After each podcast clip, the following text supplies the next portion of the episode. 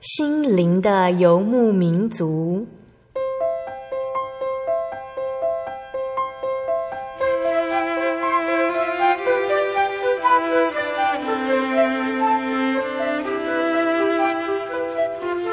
在这个谁都不管谁的后现代社会里，每个人的心灵都是游牧民族。成长的过程就是寻找的过程。每一颗漂泊的心灵，其实都在寻找生命的绿洲。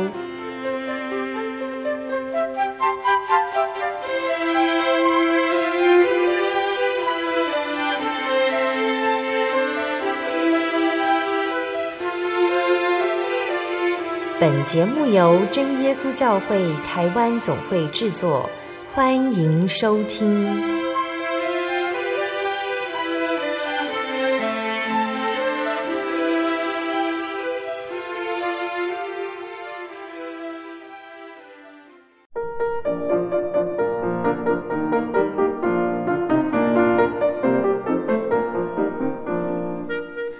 Hello，所有在空中的听众朋友们，大家平安，欢迎收听今天的心灵的幽默民族，我是贝贝。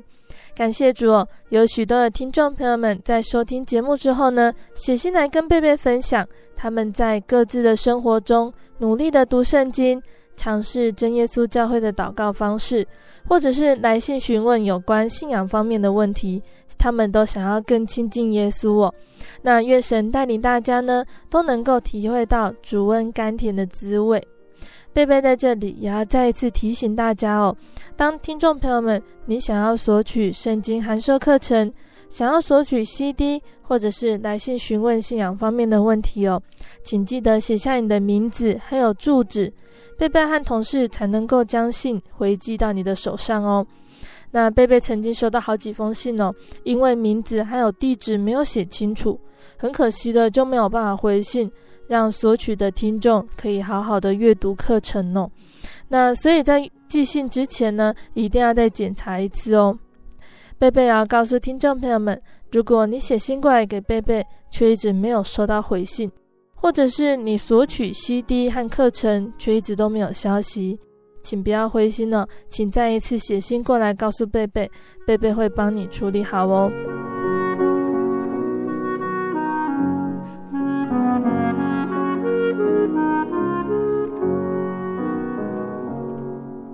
今天播出的节目是第九百四十一集《小人物悲喜，基督活在我心》。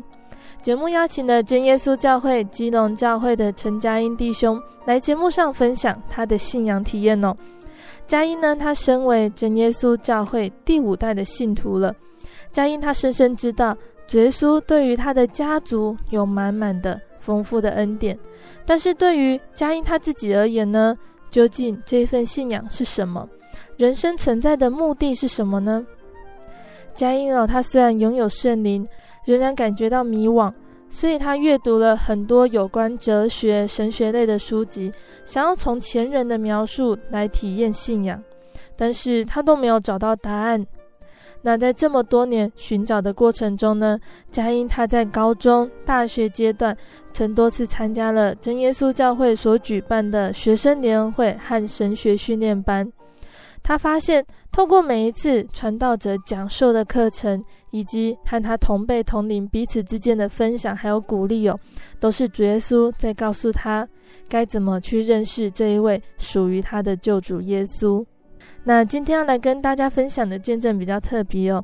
那我们在开始邀请嘉音来和听众朋友们分享他的见证之前呢，我们先请嘉音来和听众朋友们打声招呼吧。哈利路亚！各位听众朋友们，大家好，我是陈佳音。呃，虽然说是我的信仰历程，其实也只是我信主二十年来的一个对神的体验。奉耶稣圣名，在此做见证。今天很高兴可以邀请佳音来节目上和大家分享哦。希望听众朋友们在聆听佳音的见证之后呢，都可以得到造就。那在请佳音分享你的体验之前呢，我们刚好说到了你们家信主很久了，你是第五代的信徒，可不可以先跟大家分享？你知道你们家起初是因为什么原因来信耶稣吗？啊，好的，没问题。我们家信仰的开始是从我爷爷的爷爷那一代开始接触到真耶稣教会这个信仰，也就是大概民国大概十年左右的事情。那那个时候我们家是做佃农的，我们是帮别人种田的。所谓的佃农就是说他并没有自己的一块田，嗯，那他必须要为一些有钱人、一些有田的。人家来去做种田的工作，然后从中获取收入。嗯。那我们家当时就是属于这样一个的工作。那也因为这样，所以我们家的收入其实不多。那会接触到这份信仰，其实是有原因的，因为我们家是帮别人种田的，那个田是就是那个地主的。嗯。那那位地主因为他的儿子死掉了。他把他的儿子的坟墓放在田里面，就是把他的儿子把他埋在他自己的田里面。嗯，由于某种原因，那我们家不清楚可能那个田里有坟墓这件事情，所以我们家在种田的时候，可能在翻土的时候去挖到了那个坟墓。嗯，那。从以前人从传统信仰来看的话，其实这是一个大忌，或者说简单说，这就是呃会拄着歹物啊，或者就是会遇到脏东西、遇到鬼魂这种东西。嗯，那也因此那个时候，呃，就因为这样的事情，我们家就有人开始出现了很多事情。就首先就是小孩夭折，就是我阿公的阿公。的兄弟生的小孩有夭折，嗯，那再来就是我阿公的阿公，他生的小孩里面有人就是眼睛瞎掉，嗯，那也有遇到就是家里被鬼附，那一段时间其实家里就很不平静，嗯，不知道该说，只只能说感谢神，就是就刚好就有一个信真耶稣教会的人，就跟我们家传福音，嗯，那基于在这个真的是。真的是感谢神给我们这样一个机会，因为当时真的可以说是求神拜佛，真的是细贵且龙博下面花朵啊。那在这样的状况下，我们就因为突然有人跟我们说：“哎，真耶稣教会这个信耶稣是很好的一件事情，那你们要不要去？”那那时候就想，反正怎么拜都没有用了，嗯，管他耶稣是不是是不是外国人的神，嗯，那就去了。就因为这样开始，我们接触了这份信仰。就这样子，我们家因为接触了这份信仰，开始心灵平安，身体健康上面也开始平安了。像以我们家就是我阿公的兄弟，就是我刚才说到有一个失明的，小时候就失明的，就因为信了耶稣，那呃蒙主怜悯，然后他的眼睛失明就好了。那因此对我们家来讲，这份信仰在。各个方面上，给我们得到了很大的造就，给我们体会到了神迹。嗯，所以我们家在阿公阿的阿公那个时候，就是开始知道这个世界有神。嗯，而且只有一位神，他就是耶稣。嗯，那我们家开始了我们的信主的起点，在这个天国路上的出发。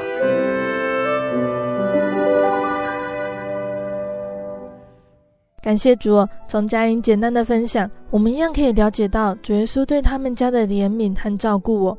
那当信仰传承到佳音这一代呢？这中间过了很长的时间，对佳音来说，也正是他要开始来寻找这份信仰对他的意义。那今天佳音要来跟我们分享什么样的信仰体验呢？其实这个问题，我大概从小学六年级吧，五六年级的时候就开始想。嗯，我这个问题，我其实想想到现在想了大概应该有八九年了。那呃，当然从一开始的不认识到后来的认识，其实中间经历了很多。那在这里就是觉得真的是很感谢神。那也在这里和大家分享说这份信仰所带来给我的改变。为什么你是从小信主，可是却不认识神呢？那在这边就要跟大家讲，其实不知道各位听众朋友们，不管你是传统信仰，还是本身也是基督教的信仰的朋友们，其实大家也可以想想看，在你小时候的时候，家里的长辈叫你去拿香拜拜的时候，或者叫你去会堂去祷告、去做礼拜，或者说去守安息日，或者去做一些祭祀的动作的时候，在你第一开始拿到那个香，在你第一开始跪下来祷告的时候，你们是否知道那是为了什么？就同样一个状况下，我在第一开始其实我不知道为什么我要跪下来祷告，虽然说。呃，家里的长辈们及教会的老师们都会跟你说：“哦，这个世界上有神。”虽然说我一直是在这样一个教会，一个在一个充满的耶稣的爱，可以说这个信仰是充满在我的生活，但事实上它却没有充满我的心。对我来说，圣经它比较像是一本课本啊，从上面我可以获取到很多的知识。耶稣比较像是课本上一个名词啊，他可能是一个很厉害的伟人，那他会行很多神迹异能。但对我来讲，什么是神？耶稣是神，这是一个很遥远的事情，或者说，在我还小的时候，我其实并没有这样相信，这样的笃信不疑。所以就在这样一个其实还是懵懵懂懂，也没有在信仰上，在所谓的深刻体验中得到。一个解答的时候，嗯，对我来讲，这份信仰是可有可无的。那一直到国中的时候，国中是我真的去思考这份信仰对我来说是有什么意义的时候，嗯，我会把这里去用一个人来形容我，就是在圣经里面有一个圣经人物叫做雅各。他是亚伯拉罕的孙子，以撒的儿子。雅各他的信仰，其实在刚开始的时候，也是听见有神。他的父亲以撒，他的母亲利百加，跟他讲有关于神的事情。但事实上，雅各在他年轻的时候，事实上他并没有体会到神。嗯，他都是靠着自己去追求他自己所想要的东西。嗯，那在我一直到国中的时候，其实我就如同雅各一般，在考试的时候，在求学的时候，还是在外面比赛画画，不管任何的时候，对我来讲，世界上的东西就是靠自己努力去得到的。嗯，那那个时候对我来讲，虽然说的确。似乎有一个神在掌管这一切，但我觉得他是掌管没有错，但他并不会去阻止你，他也不会去说真的好像去介入你的生活一样。对我来讲，神好像是一个可有可无的东西一样，所以对我来讲，所谓努力就能得到，这是一个非常肯定的事情，因为确实就是一分耕耘一分收获。嗯，对我来讲，那时候的认知就是这样。所以我在国中的时候，不管是在念书也好，或者是待人处事上，或者在画画比赛，像各样的项目上，我都有一个对自己的自信，就是说我只要努力，凭我自己一定可以。嗯，在那个时候，我对于神是不认识的，我不认识耶稣。可以说，我虽然有这份信仰，我虽然受洗过，但却好像没有一样，因为这份信仰并没有对我产生有任何的影响。在国中的时候，在国三的时候，发生了一件事情，是去让我思开始去思考这份信仰到底说，它是不是对我有一个意义存在。有一天晚上，我就不知道为什么我睡不着。我平常是一个很好睡的人，我只要躺下去数三秒我就睡着的。可是那一天晚上我睡不着。嗯。我翻翻了三三十秒的时候，觉得奇怪，我怎么还没睡着？我就想说，没关系，等一下应该就睡着了。可是我又闭着眼睛啊，觉得应该快睡着了。我突然发现，哎，我还是没有睡着。那那个时候没睡着就算了，我，但是那一天，就我突然觉得，怎么天空这么黑啊？就是我突然感到一种很孤单。很无力，一种觉得自己没有办法掌握所有事情的一种无奈感。嗯，但是平常的我不是这样的一个人。我也知道，其实我这种情绪我已经压抑也累积了很久。但是，其实就在那一天晚上，我突然爆发了，就是突然生出一个对人生的一个无力感。嗯，会觉得说，我知道我虽然很努力念书，但是我努力念书了之后呢，我考了大学之后呢，我即便找到一个赚很多钱的工作之后呢，结婚生子，多子多孙，家庭幸福美满之后呢，我一直去想说，我最后到底是要什么？我的理想是什么？我即便当上了总统，我即便当上了科学家，一个考古学家，一个伟人。一个呃享誉千载的人，去当了一个呃成就非凡的人，然后呢，然后我就想到了，可是我死了之后呢，不可避免，每一个人都要面临到生老病死的问题。我那个时候就觉得，我对死这件事情，我开始感到一种未知的恐惧，因为你真的没有办法再知道你以后的事情了。嗯，那我这时候就在想说，那我即便获得这一那么庞大的成就，即便真的有那么庞大成就的话，那我与路边的乞丐如何呢？我们终归一处，我们都是一样要归于虚无的话，我和他们有什么不一样呢？我也可以就像他们这样坐吃等死就好了，而且死得更快。我可以不需要去辛苦自己，去忙碌自己，去将自己累得要死半活那么久，反正最终的结局还是一样的。就那一天晚上。这样的一个疑问的出现，还有这样的一个无力感，开始我对这份信仰真的愿意去好好的去认识它，去接触它，试图为自己的人生找到一个答案，是或是一个方向。在当时对我来讲是一个很重要的问题，因为它让我产生一个困惑，我自己没有办法给自己找到答案。嗯。那你在国中那个时候开始想去认识这份信仰，你有尝试过什么样的方法呢？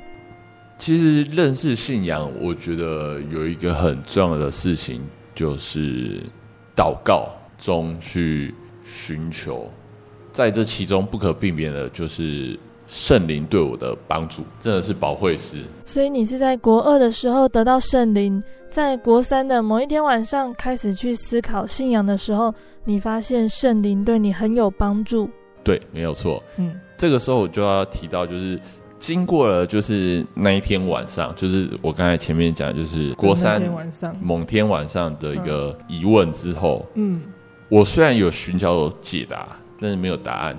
然后接下来就迎来了我人生第一个很重要的转折点，就是高一的学龄会。在我们教会里面有为学生们举办一个叫做学生灵恩会的东西，那这样的一个活动是为了让学生们对圣经上的道理更加明白，也让每一位学生在教会的一些青少年们更追求属灵上的知识以及体验。也因此就这样，我去参加了高一班的学龄会，因为我觉得。我能考上那么好的高中是神给我的。我那时候真的觉得是开始有觉得这是神给我的一个的想法，虽然还不没有真挚成熟，但是我已经开始有这样的一个想法。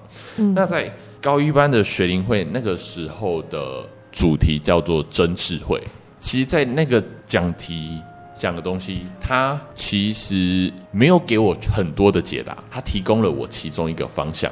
但他跟我讲明了一件事情，就是什么是真智慧，真正的智慧，真正的智慧从何而来？嗯，那其实不是所谓的一些聪明才智，也不是所谓的你很有才能。真的了解到你的人生所应该要追寻的东西，那才叫真智慧。你懂得去追求天国，去追求那属天的福分，这个才是真正的真智慧。因为灵魂的生命是永远的。但是属肉体的生命却是短暂的。如果今天我只是追求属肉体的事物的话，却抛弃了一些属灵魂的福分，那我这不是傻瓜吗？从那个时候我开始了解，究竟智慧跟聪明有什么不同？嗯，那我又应该要追求什么东西？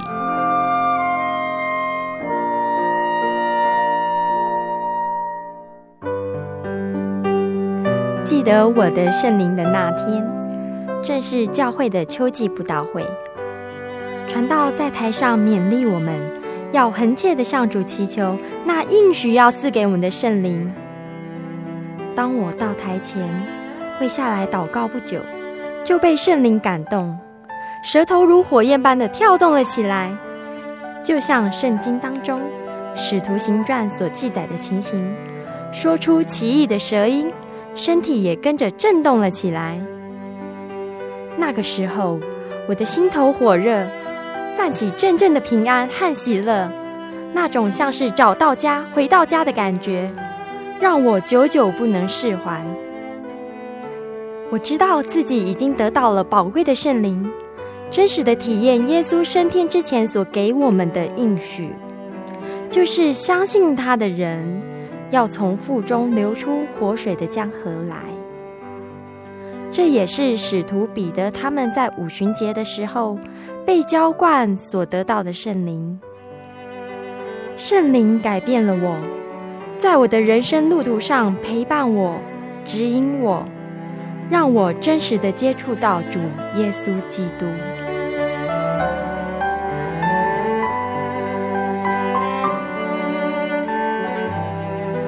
圣灵就是真神所赐的灵。亲爱的朋友，使徒保罗曾经问以弗所教会的信徒：“你们信的时候受了圣灵没有？”他们回答说：“还没有。”假如你也想体验、接触这宝贵的圣灵，我们都非常欢迎您到各地的真耶稣教会，跟我们一同来查考，一同来祈求。您可以上喜信网站来查询各地真耶稣教会的地址：joy 点 org 点 tw。我们衷心的期盼，你也可以跟我们一起来领受这宝贵的圣灵。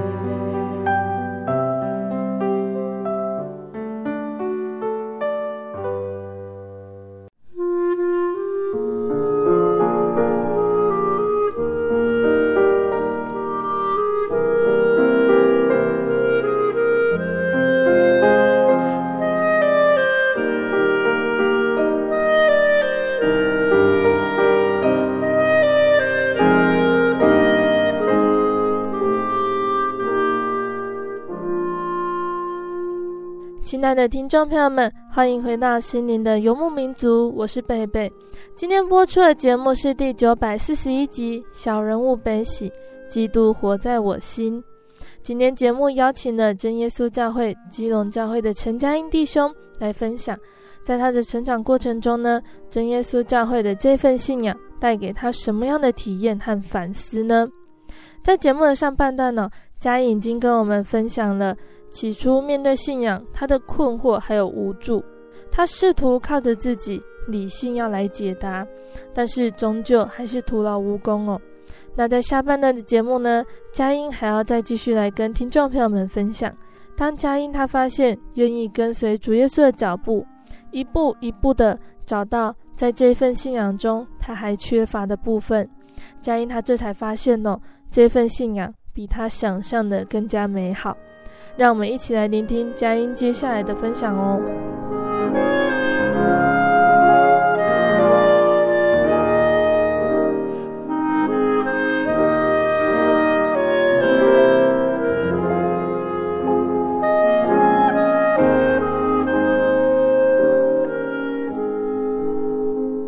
好的，上半段的节目我说到佳音在参加学生联会，透过课程。他知道他应该要追寻解答的方向在哪里。那接下来呢？佳音，你知道这个方向之后，你怎么做呢？在那个时候，其实也知道自己该做什么事，但在那个时候，对我而言，我的想法是，嗯，是一种为什么，不一定有到叛逆，但是就一种想要得到，说为什么我要这样做？那呃，也就。在高一那个时候，虽然有这样的认知，但很快的，呃，我就软弱了。在高二的时候，其实对我来讲，嗯，真的就是一个没有办法去欣然接受，没有办法去做一个全然的顺服，嗯，会想要知道为什么。那从祷告问神也不会跟你讲，他没有直接回答我，但我那个时候就是，你可以说就是一个固执的人，就是想要得到一个答案。哦，没关系，你不给我，我自己找。我那时候想法就是这样，嗯、我就觉得我应该要试图去做些什么，我就去看书。我是一个很喜，我从小就是一个很喜欢看书的人，所以我认为说，哎、嗯，说不定这样的事情以前的人会有想过，嗯，或是神学里面会有提到宗教学、哲学之类的。那我就去看很多的书，很多的书。那看了那么多，其实我觉得他们事实上他们也没有找到答案，他们只是将他们一个寻找的过程以及他们得到的结果写在书上。那时候我就觉得，哎，怎么会这样？就觉得说，怎么这些先人们他们所累积的东西？一个人类历史的这么浓厚的一个精华，但他们却没有办法提供我在这件事情上有解答。那那个时候，其实我其实下意识，其实我已经知道，其实答案还是在圣经里面，还是在这份信仰中。嗯，但是对我来讲，我会觉得说，我为什么以前靠自己找得到，怎么现在反而找不到了？嗯，所以我高二其实算是一个在信仰中算是，呃，就简单的说，那一段时间有点自甘堕落。或许我没有去做一些违背神的事情，我也没有去做一些得罪神的事情。但对我来讲，就我现在去想，我那个时候，其实我那时候，我就是放着自己去糜烂。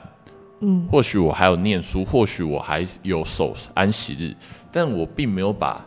这份心放在这个信仰上，在当时在高二的时候，嗯，我就面临一个这样的状况。嗯，那又来到了学生联会，我又去参加学生联会。嗯，在那一次的学生联会，呃，神借着那一次的主题又点醒了我。即便我糜烂成这样，但神还是跟我讲说，为什么在那一次的联会，它的主题叫做血气之勇。嗯，那血气之勇，它里面有讲到一个人叫做参孙，参孙是圣经上的一个人物，那他是以色列人的一个士师。听众朋友，你们可以把士师想成一个，就是一个会带领以色列人打仗的一个头领的这样一个人物。嗯、那可是这个参孙虽然是个士师，但是他在他的人生大部分的时间，他都没有依靠神。他都是凭着自己的血气之勇去战胜敌人。嗯，那确实，他也凭借着自己的血气之勇去战胜很多人。但事实上，他也因为自己的血气之勇而骄傲，而导致自己的败坏。那个时候，在血气之勇的这个主题一系列的课程中，我其实了解到，其实凭借自己的努力，就如同血气之勇一般，因为。不管说这件事情是不是你能凭着自己去得到，而是说，当你觉得凭着自己可以的时候，你就已经生出一种不将神放在第一位的一种心态。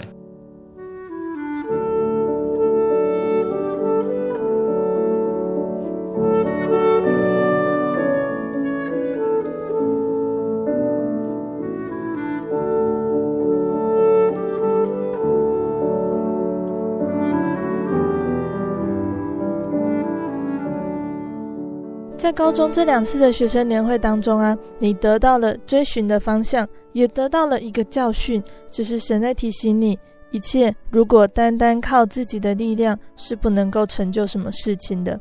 那到大学的时候，你还体会到了这份信仰什么样的事情呢？这两次的信仰体验是一种累积。嗯，我会这样讲，是因为我觉得在大学的时候，这个累积，他在大学的时候。又经过了一次神给我的学习与体验，它成了为一种让我对我信仰一种更全面的认识。嗯，那在大学生的时候，呃，对我来讲，就是那时候还是处于一种就是，简单说就是一个很不积极的状态。嗯，我认为大学期它就是一个开始半社会化了。嗯，这样的一个环境的改变，其实。你的信仰必须要有所，你可以说是与时俱进，你也可以说是它必须要相应对的呃认知跟理解，让你去应对你所遭遇到的苦难，或者说你所遭遇到的人事物。嗯、但是我那时候并没有一个急切的反应，嗯，我只是说我那时候只是单纯的想说，没关系，我有做圣工就好，我有继续在教会呃做一些服饰，可能扫扫地啊，领诗。啊，或者说我只要有守安息日就好了，我只要星期六有去聚会就好。嗯，对我来说，那个时候的态度是处于一个这样的状况下，就感觉跟之前好像也没差多。对，又好像又回到了以前。然后很关键的，就是到了大一的学龄会，嗯，然后以及第一次的审讯班，在这两次里面，我有所转变。我经历了大一的学龄会跟神训班，我有所成长。我意识到，其实我在高中的时候，我就好像约拿。呃，我很感谢神，就是让我经历了大一神训以及学龄会，让我成长。其实，在那那一次，让我得到最多学习的地方，呃，第一个叫做责任。我其实不是个没有责任感的人，但是有时候，其实责任感。跟积极，它是相辅相成的。也就是说，当你这个人不积极的时候，别人对你的感官其实也不会觉得你多有责任感。对，那在我那个时候，我才意识到，原来其实我的消极也连带的影响着我对所谓的侍奉上，呃，所谓的一些可能待人处事上的上面的态度，我可能。也就是失去了责任感，我好像不把那个当做一回事。嗯，那我在大一学龄会学到的是，神让我得到了一个体验。就在那一次学龄会的时候，我心里突然有一个念头，嗯，神给我，我觉得那是圣灵感动我的。就是在那一次学龄会，我有一个突然有一个祷告目标，就是说，神啊，你给我一次祷告的感动就好，一次就好，一直到星期四的禁食祷告。所谓的禁食祷告，就是不吃东西、不喝水的专心祷告。然后就这样，那个钟头，在那一个小时的祷告里面，我第一次体会到，原来祷告是一件这么美妙的事情。被圣灵感动，那真的是一种充满喜悦。我那现在回想起那个时候，真的就像别人见证讲的，你好像被神抱着一样，很温暖。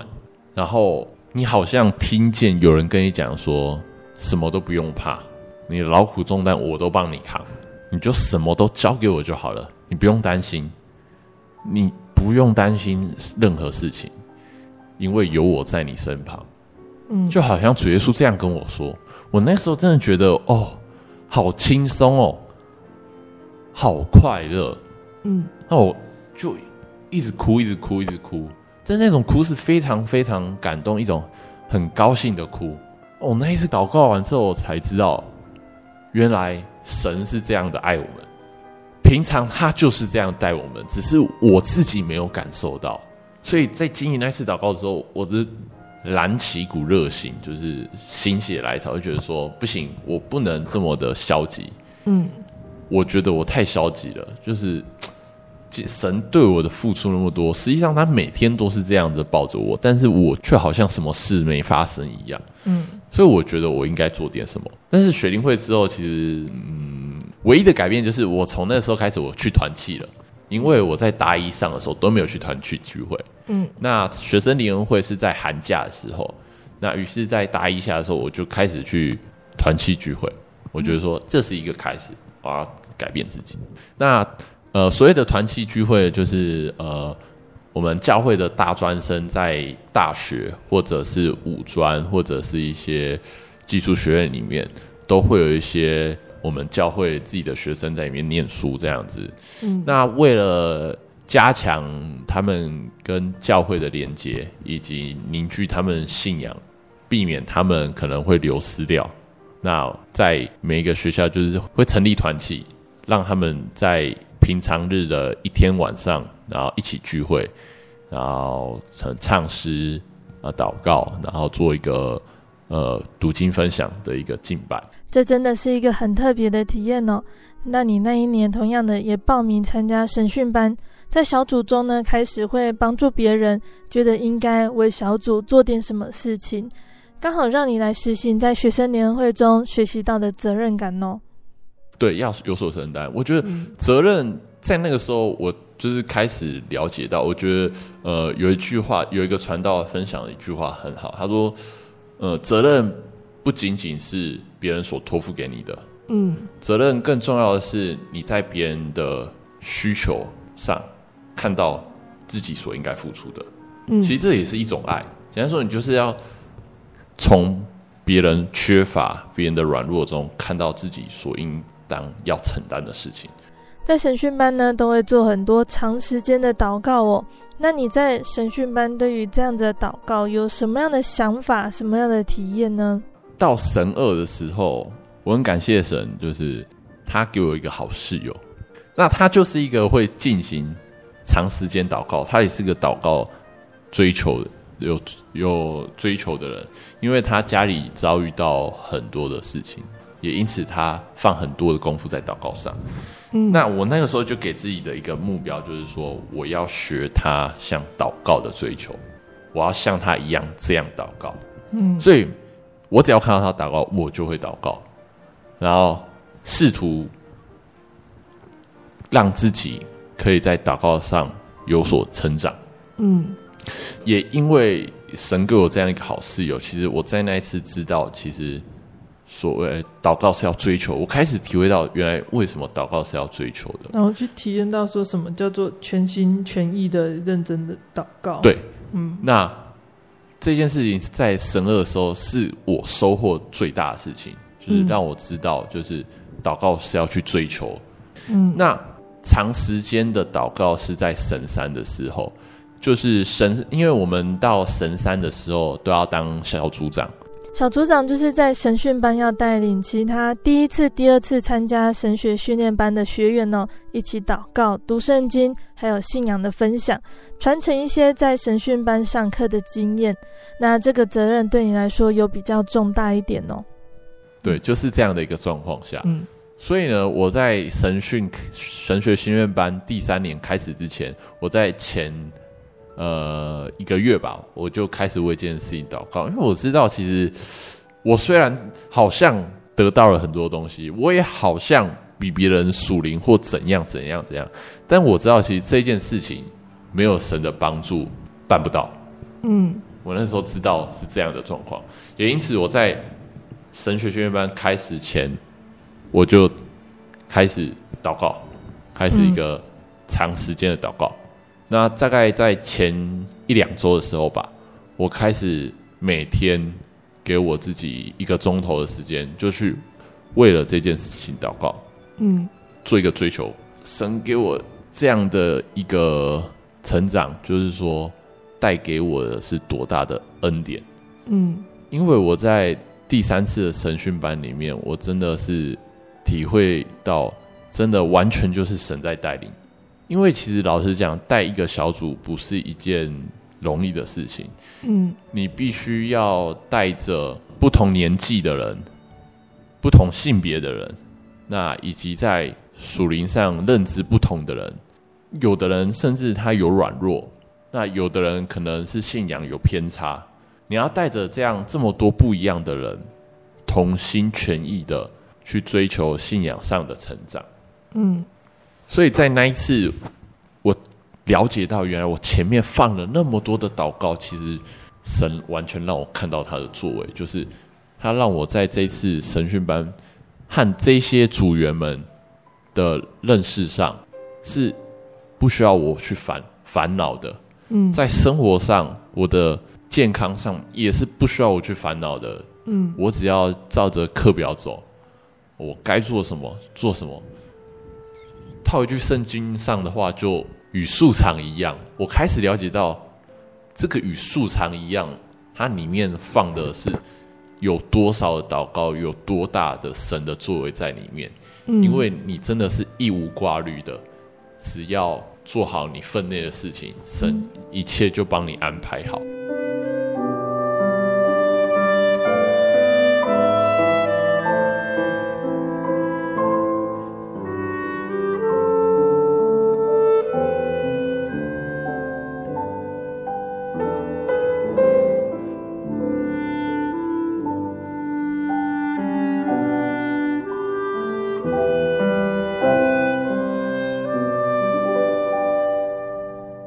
你从以前国中、高中，直到现在大学哦，这样一路走来，对于这份信仰，你有想过之后有什么样的期望，还是有立志以后为神做点什么？有这样子想过吗？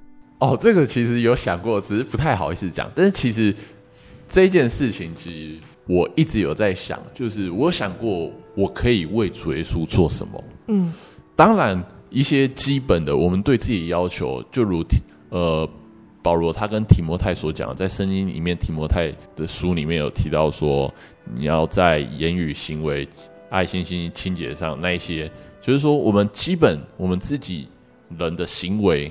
我们的态度，我们要先让它真挚完美。我们要试图，我们要去改善它，这些是最基本的。嗯，那做好这些之后，我觉得准备好这些，是我目前该先做到的东西。嗯，我认为，如果等我真的做好这些，我预备好自己的时候，我其实自己对一个想法是，我想要去传福音，不管用怎样的方式，我觉得。我想要去传福音，因为这个是神给我们的一个使命。神要我们要爱人如己，嗯，他也说要把这份福音传到地极。那这个其实是不冲突的，这两个是同一个，因为这个福音是使人得救的福音。你今天让帮助一个人得救，不就是一个爱他的表现吗？嗯，所以希望有以后，就是当我预备好自己的时候。当然，我现在也要时时预备好自己。嗯，那我希望我可以去为神的功尽一份力，去把这个福音传出去。感谢神，时间过得很快哦。那贝贝最后来请问佳音呢？当你回顾你的信仰，好像这样子盖房子，一步一步建立起来，你有没有什么心得可以跟我们的听众朋友们分享呢？我这样回想起来，从我从小到大的信仰，我觉得。神真的就好像在管教小孩一样，在箴言的二十二篇的第六节里面提到，他说：“呃，要教孩教养孩童，使他走当行的道，就是到老也不偏移。”神就好像我的那个老爸，跟我说什么时候要做什么，你做了什么错误，他就纠正你。这让我觉得说，哦，这个老爸真的是。每天每时每刻就是在照顾我，嗯，我真的是完全就是突然了解到，其实这个天赋他一直都在看顾，也因为这样的一个对自己的信仰历程的反思，我才了解到，其实神在神给我圣灵是有原因的，嗯，并不是莫名其妙就在那一年给我圣灵，他在那个时候给我圣灵，就是要让我懂得去面对以后，我去当我去想起。这个人生你存在的目的的时候，他会跟你说，你的灵魂的得救，你所应该要付出的这些事情，它都是你所当尽的本分，它是你人生存在的目的，不是说你人生的存在目的是为了赚钱享乐，因为那样的话，它终归无有，真的是没有任何意义存在，因为过了一百万年。五百万年，你还是会被别人忘记。说话的你，真的是什么都没有了。嗯，我才了解到这样的事情，真的，其实就像罗马书八章二八节讲到的，就是万事互相效力，叫爱神的人得着益处。从每一件事情的反思，让我在信仰上有更好的成长。更棒的是，这样的一个事情，在经过两年、三年、四年。我在做一个重新的一个反思自己的信仰成长的时候，我知道，因为我爱神，那神必定会让我看到他在我生命中更完整的一个计划的一部分。嗯，就如同在提摩太后书那边讲到的，就是其实我们每个人就是所谓的器皿，这个形容我真的觉得是很非常的完美。今天一个我们说一个瓷器的器匠。他在做这个陶瓷的时候，只有一个可能，他才会把那个东西丢掉。就是说，今天那个陶土就是坏掉的，嗯，就是没有办法做了，烧坏的。所以在他还在塑形的时候，只要他是个厉害的师傅，他一定是弄到他想要的东西。那今天我们每一个人，就像那个还在塑形中的瓷器一样，我们每一个人都有神要预备我们去用的地方。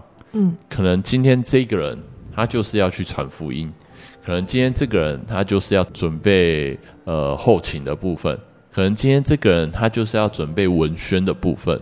那每一个人的各司其职，就好像那些不同的器皿一样，可是他们都一样是服侍神。嗯。那今天你这个瓷器，你在还在塑形中，你若是全然顺服，那你到最后成型的样子，当你知道你自己呈现的样子，那你。真的只有全然的赞叹，因为突然发现原来一切都是神美好的安排。但你今天如果选择一个不顺服，你让自己觉得说，喂，我我我想要自己长歪的什么的，那、嗯、你一个瓷器所想的东西，会比这个瓷匠想的更美好吗？嗯，我真的觉得提摩太后书那边讲的，就是你其实每个人都像那个玉器一样用。中国人讲一句话：“玉不琢不成器。”每一个人的成长都是到死之前，都是一个神在雕琢你的一个过程。当你死的时候，它就成型了。我想和大家讲的是，就是说，各位听众朋友，就是其实不管你信不信，确实有一个神；也不管你是不是在这个信仰里面，也确实有一个神，他也爱着你，他也在试着要雕琢你。你如果相信的话，相信你一定能跟我一样看到这份信仰对你的改变。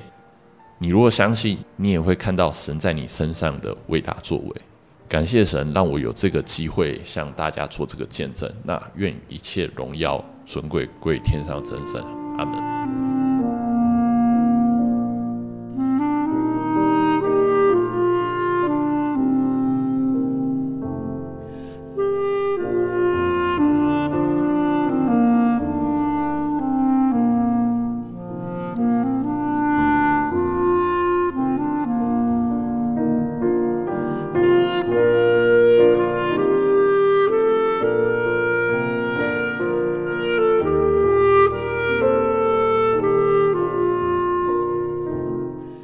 感谢主哦，我们听完了佳音的分享哦。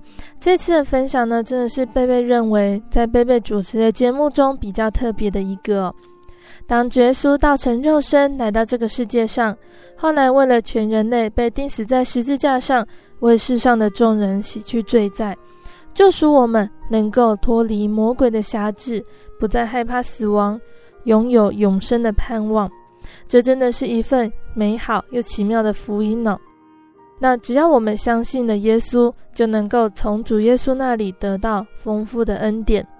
但是佳音的分享呢，提醒了我们这份美好的信仰，除了白白领受主耶稣的爱，我们更要去细细查考，像是多多读圣经啊，听听我们的节目分享，多参加聚会，才会更明白耶稣的旨意，才能学习更像主的样式。那除了这样子以外呢，我们也要亲自来体验这份信仰带给我们的感动，像是圣灵，还有同灵之间的彼此相爱，让耶稣扎扎实实的存在我们的心里，成为我们的神。有句话这样子说：科学是靠实验，信仰靠体验。那当我们仔细查考过圣经道理，也亲自体验到耶稣基督他真实的活在我们的心中。我们会更清楚的知道这份信仰不是迷信或者是盲从，我们会知道我们的信仰还有哪里不足，需要补满，还有哪些不好的行为可以发自内心的来改进，成为新人。就像圣经的以弗所书第四章二十一到二十四节说的：“如果你们听过他的道，领了他的教，学了他的真理。”就要脱去你们从前行为上的旧人，这旧人是因私欲的迷惑渐渐变坏的；又要将你们的心志改换一新，并且穿上新人。这新人是照着神的形象造的，有真理的仁义和圣洁。那在节目的最后呢，贝贝要来播放佳音想要跟听众朋友们分享的诗歌。这首诗歌是《主的爱》。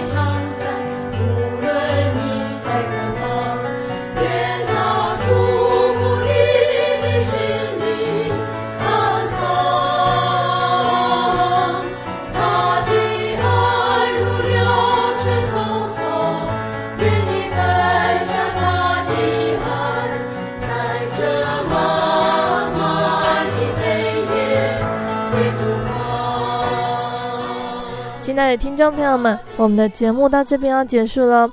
如果听众朋友们你在收听节目之后，想要再收听一次佳音分享的见证，可以来信给贝贝索取这一集的节目 CD。那如果在收听节目之后呢，你想要更了解、更认识真耶稣教会和圣经道理，也可以来信给贝贝索取圣经函授课程。来信请寄到台中邮政六十六支二十一号信箱。台中邮政六十六支二十一号信箱，或是传真零四二二四三六九六八零四二二四三六九六八，要记得写清楚你的名字还有联络地址，贝贝才能够方便回信给你哦。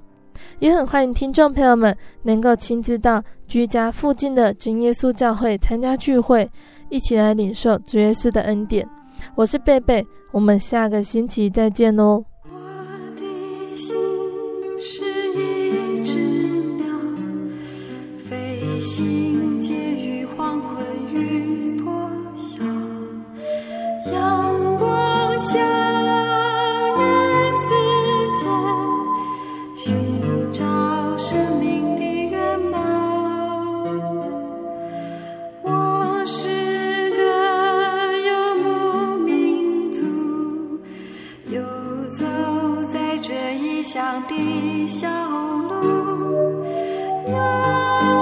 有